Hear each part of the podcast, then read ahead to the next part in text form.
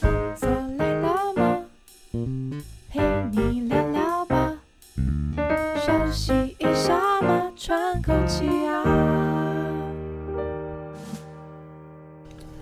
大家好，这里是 The Work Live Work Balance，我是小树我是 Cherry，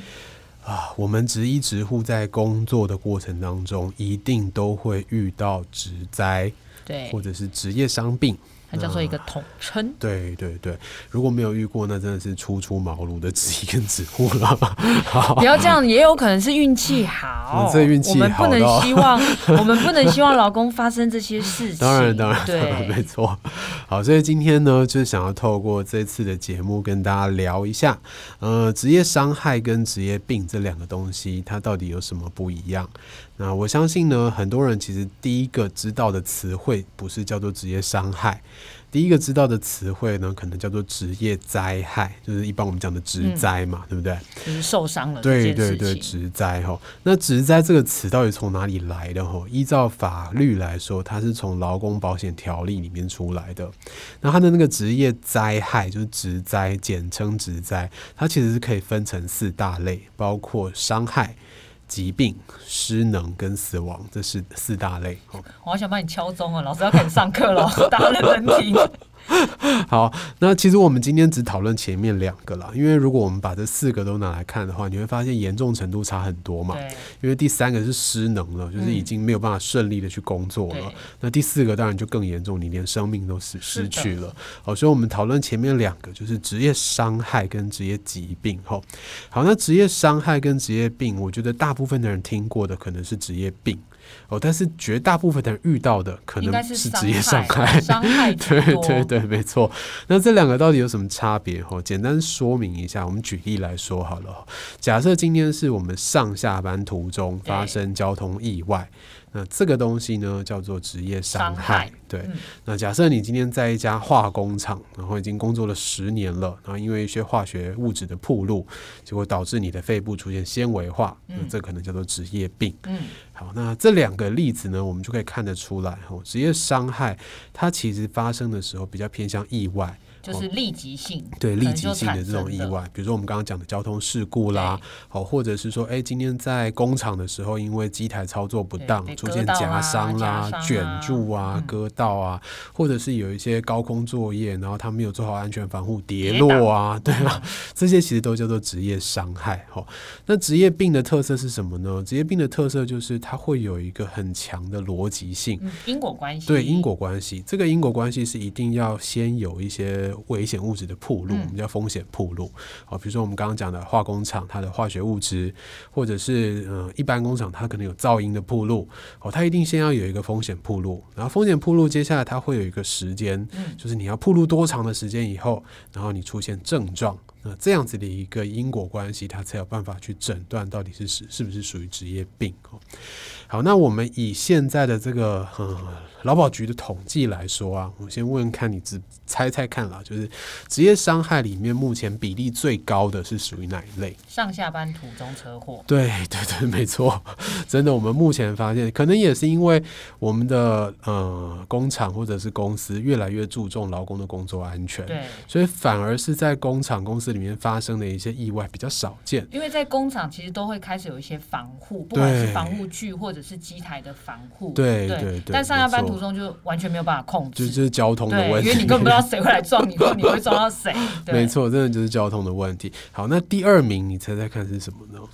你说切割伤吗？呃，类似就是机台操作不当造成的切割啦、卷伤啊、夹伤啊，这个是在职业伤害里面占的第二名，哦，目前排名第二名。哦，所以这个就是我们很常看到的职业伤害。那我们在这个职业伤害里面呢、呃，很容易被大家误会的一件事情就是，当你发生一个职业伤害以后，那后续衍生出的一些并发症。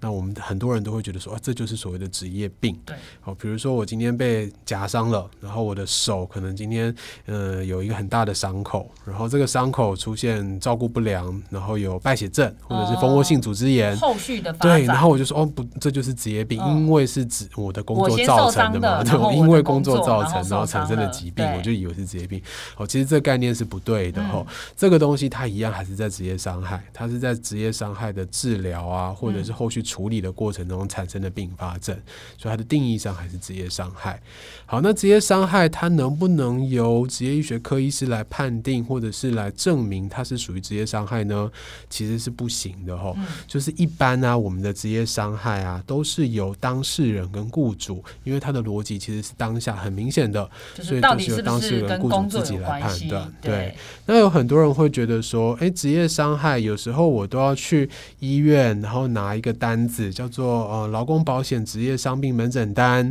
或者是有另外一张叫做劳工保险职业伤病住院申请书等等的。那上面不是都要有医师盖章吗对？那这不就是医师证明说我是职业伤害吗？哦，其实也不是、哦，这个东西呢，其实是应该要由雇主提供的，就是当雇主今天认为，诶，你确实是职业伤害的时候，他要提供你这些单子，让你带去医院。那医师盖章的原因是什么呢？就是他要去告诉以后承办这个业务的人说他，只要而、让我那张确可以实使是有用执行这对些医疗行为。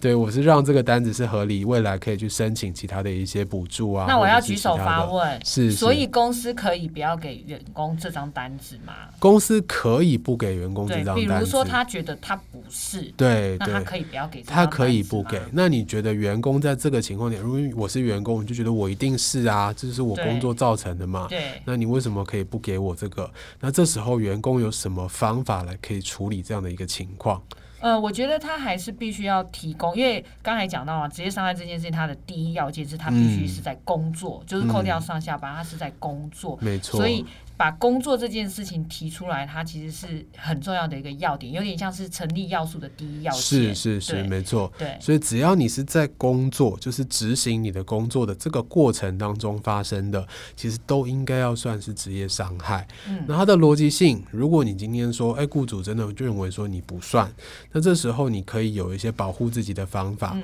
第一个就是你可以先到医疗机构就诊，就诊的时候，其实这两张单子医疗机构也有，嗯，你可以先填，然后请医师盖章，然后这个盖章以后，最后你说雇主不承认这个是医疗伤害怎么办？呃，不不承认这个是呃职业伤害怎么办？这个时候我们就可以走鉴定流程。对，哦，就是直接找呃劳动部底下的劳保局，对然后告诉劳保局说，哎，我认为这个是职业伤害，但是我的雇主不认为它是职业伤害，那可以请劳保局来协助鉴定它到底算不算。嗯，好、所以这个就要走鉴定流程了它。就会比较复杂，嗯对，比较复杂哈，但是确实它还是有一道手续在那地方可以保护我们的劳工，嗯不会说，哎、雇主今天说不是，你就一定不是。嗯哦，好，所以这个是比较偏向职业伤害的部分。但是如果如果我今天是在公司里面，比如说我嗯不小心跌倒，对但我跌倒的当下，或者是我跌倒的两三天内，我其实对是没有状况的。是是对是，那我还是在公司跌倒的，但是可能三天后，是我告诉你说，哎、我的脚扭到了，是然后是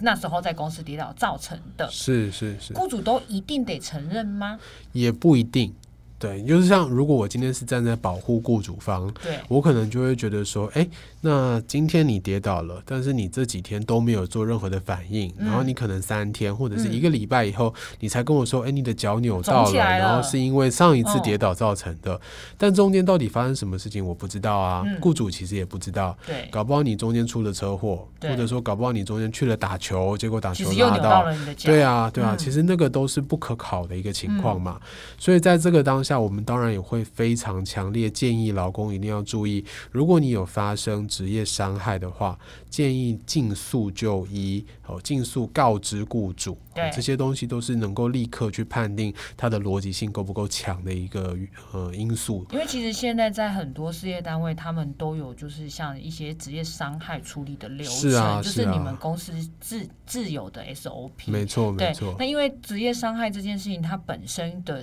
就是确不确定是在这个地方发生，跟当下的状况、嗯是它成不成立的要点，非常重要的一点。没错，对，所以有时候也许就像我们呃，如果不小心发生一些意外的时候，当下可能都觉得，哎、我我还好啊，我对我都能走，我没我没事，对，然后我们就忽略了它，然后等到像刚才说的，可能两三天之后你脚真的肿起来了，或者对觉得我走不了了，才觉得说那跟那一天是有关系的。对其实这个时候就会把这个连接给断了，对，对所以如果你当下就可以立即反应的话，对虽然你当下可能没没有事症状，对但至少会有一些记记录录留存，嗯比如说监视器啊，或者是旁边有看到的人啊，对或者是主管的文书记录啊，嗯这些其实都可以留下来。对那等到过几天真的有出现症状的时候，可以再提出来。对那那个时候提出来，如果雇主不愿意承认它是属于职业伤害，那就是走鉴定流程。对你可以去告诉呃职业伤病的门诊医师说：“嗯诶，我发生过这件事情，那个时候留的记录是什么对。？”那请职业伤病科医师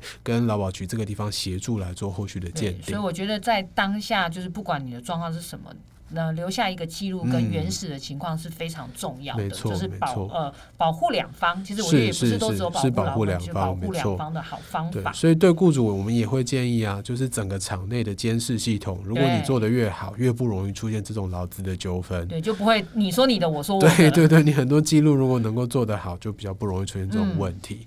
对，好，那讲完职业伤病吼，那接下来我们要讲的是职业病。我刚刚是职业伤害，呃，职业伤病里面的职业嗯伤害。对，对绕然口后令现中在要讲的是职业伤病里面的职业病。职对，好，那职业病这个我们刚刚讲，它必须要有很强烈的这个因果关系嘛。那所以啊，对于我们来说，职业病的判断跟职业病的确诊，它本身不是那么容易的事情、嗯哦。再来就是它时间很长，所以我们要搜集到的资料其实也很就会长。很多很多的资对料。对对，所以其实很多劳工会觉得自己是职业病，但是在跑这些流程的时候，就会发现，哎，我怎么这边也没有资料，那边也没有资料，嗯最后就会无法诊断他真的是职业病，对然后就觉得啊自己的权益有受损了。哦，所以在这种情况底下，我也是会非常强烈的建议劳工，当你今天呢、觉得你的身体出现异状，而且它跟你的工作可能有关系的时候，一定要把你的医疗记录跟工作记录都要留存下来。这样子，未来在做职业病的鉴定的时候，或者是确诊的时候，才会有更有利的一些情况。好，所以对我们来说呢，职业病这件事情啊，今天当然它是回到职业医学科的专科医师门诊才有办法做嘛。所以如果你手边的资料收集好了，然后你觉得自己真的是职业病的话，你就带回来给我们看看。至于雇主端，我们其实的目的也是要去预防职业病的发生。那除了预防职业病以外，当然我们也要去保护雇主嘛，对就是我们一方面是保护劳工，另外一方面保护雇主。所以保护雇主的意思就是说，我们也会提醒雇主有很多该做的先前工作都应该要做到，才不会最后啊，如果无法很明确的去判断他到底是不是职业病的时候，以我们目前的鉴定流程，其实很多时候其实会站在劳工端的对。那当然，雇主就会觉得说，我明明觉得不是职业病啊，嗯结果最后竟然出来的结果是职业病，他就觉得吃了闷亏。那这种先前工作到底包括哪些呢？就包括环境监测，嗯，比如说我们以前常常跟雇主讲说，你不做环境监测，如果你之后假设噪音好了，嗯如果你不去做分贝数的监测，假设之后你真的员工出现听力损伤，那你要怎么证明它不是因为你的工作造成的没？有办法证明它到底对是啊不是噪音场所。对啊，对啊。如果你发现你做了环境监测，结果你的分贝数都不到，比如说都只有四十分嗯贝、五十分贝，那员工听力损伤当然跟你就没有关系嘛。对啊，所以这时候为了要保护雇主端，当然我们就会建议他这个部分一定要把它做起来。那第二个一定要做的就是员工的健康检查没，错尤其是一些特做的检查。哦，一样以噪音来讲，如果今天他进来的时候，你没有帮他安排听力检查，那他工作了一阵子以后，他去做了听力检查，结果出现听力损伤，他就说：“哦，确实是因为我的工作里面很大声啊，都是嗯八十五分贝以上，那我觉得有可能是因为我工作造成的、啊。”但如果他进来的时候做了听力检查，发现他来的时候正其常实就已经听力损伤了，是吗因为他哦来的时候就已经听力损伤了。那你做了一阵子以后，照理来讲，这样就不应不应该放不应该在噪音那的里环境里所以面了它嘛。来应该要是正 常的。对对，来的时候对应该要正常哈。好，那假设他今天来的时候是正常的，然后他做了一阵子以后出现，那当然他很有可能真的就是所谓的职业性的问题了。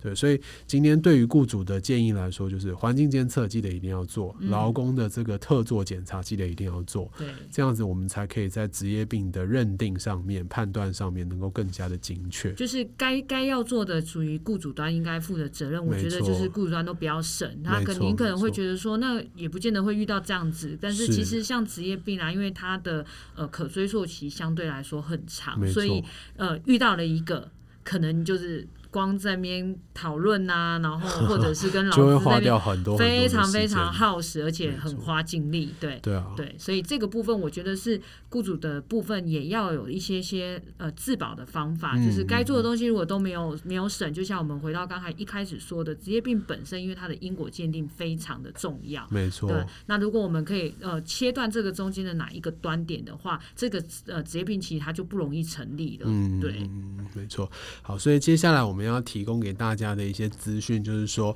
如果你真的发生职业伤害或者是职业病，你可能需要医疗，可能需要后续的休养，但是你总归还是会需要回到工作岗位没的。错，那回来工作的时候，就会有一个很重要的过程，叫做复工评估。那复工评估当然也就是我们职就医是我们跟的职护工作非常重要的工作了。哦，所以当你今天回来的时候，我们会依据劳工的身体健康状况，看看你到底适不适合这一份工作，或者是说，诶，你现在可以回来工作了，但是有哪一些动作是你不能做的，是或一者些必须禁要忌被。保护的。对你必须要被保护的。这时候，当然我们就会出了一个复工评估的报告，来跟雇主说明，请雇主提供一个适合你的工作，来让你先回到工作岗位。那在工作岗位的时候，当然不是永远做这一个工作啊，你可能透过这种渐进式的复健。要适时哦的调慢整，慢慢慢的调整，然后最后可以让自己复原到恢复到原本自己的嗯工作上去。对，这就是我们职一职护一个对雇主或者是对劳工来讲都有非常大的价值的地方对，。就是两端我们都需要帮到忙。嗯，没错。对，哦，所以今天想要跟大家分享的主要就是职业伤害跟职业病这两者之间的差异。哦，那不管你今天到底是发生哪一种，如果你没有办法辨识它到底是属于职业伤害还是职业病的话，其实都可以找我们公司内部的医师、护理师或者是治安人员，因为我们对于这样子的一个问题是比较有经验的，也大概知道都知道怎么处理。后续的资源，当然我们也可以协助来做提供。对哦，所以这个东西，如果我们自己不知道该怎么分辨，当然就直接找我们。好啊，如果你其实本身的意识其实是，呃呃，劳权意识是比较高的，或者说你对这一类型的研究也比较透彻，那当然我们会提醒你的就是，职业伤害发生的当下，记得一定要赶快通报。对，哦，请雇主跟自己都要留记录哦。啊，如果是职业病的话，就是记得自己的特作一定要做。如果雇主忘记帮你安排，这记是你的记得要权提利醒，对对这是对你对，的提权醒雇利主帮自己安排特作的检查。嗯，那雇主端当然就是环境监测跟劳工的特作一定要把它完成，对。哦这样子才能有双方都得到保护的就是效果。大家把大家该做的工作都做完了，就嗯比较不会有牵扯不清。对是是是，所以最后我们当然希 望，这些事都情都不不要要有发生。 对对对对对，最好都不不要我们有。也很害怕。 对啊啊，当然如果有的话，那就是我们的工作了啦。对，好，所以如果大家嗯、曾经发生过职业伤害或者是职业病，然后你觉得在处理的过程当中自己有一些疑惑或者是不太确定的地方，都欢迎你点击底下的链接来告诉我们。那我们收到信的话，会直接在节目上为你解答。今天的分享就到这里结束喽，拜拜拜拜。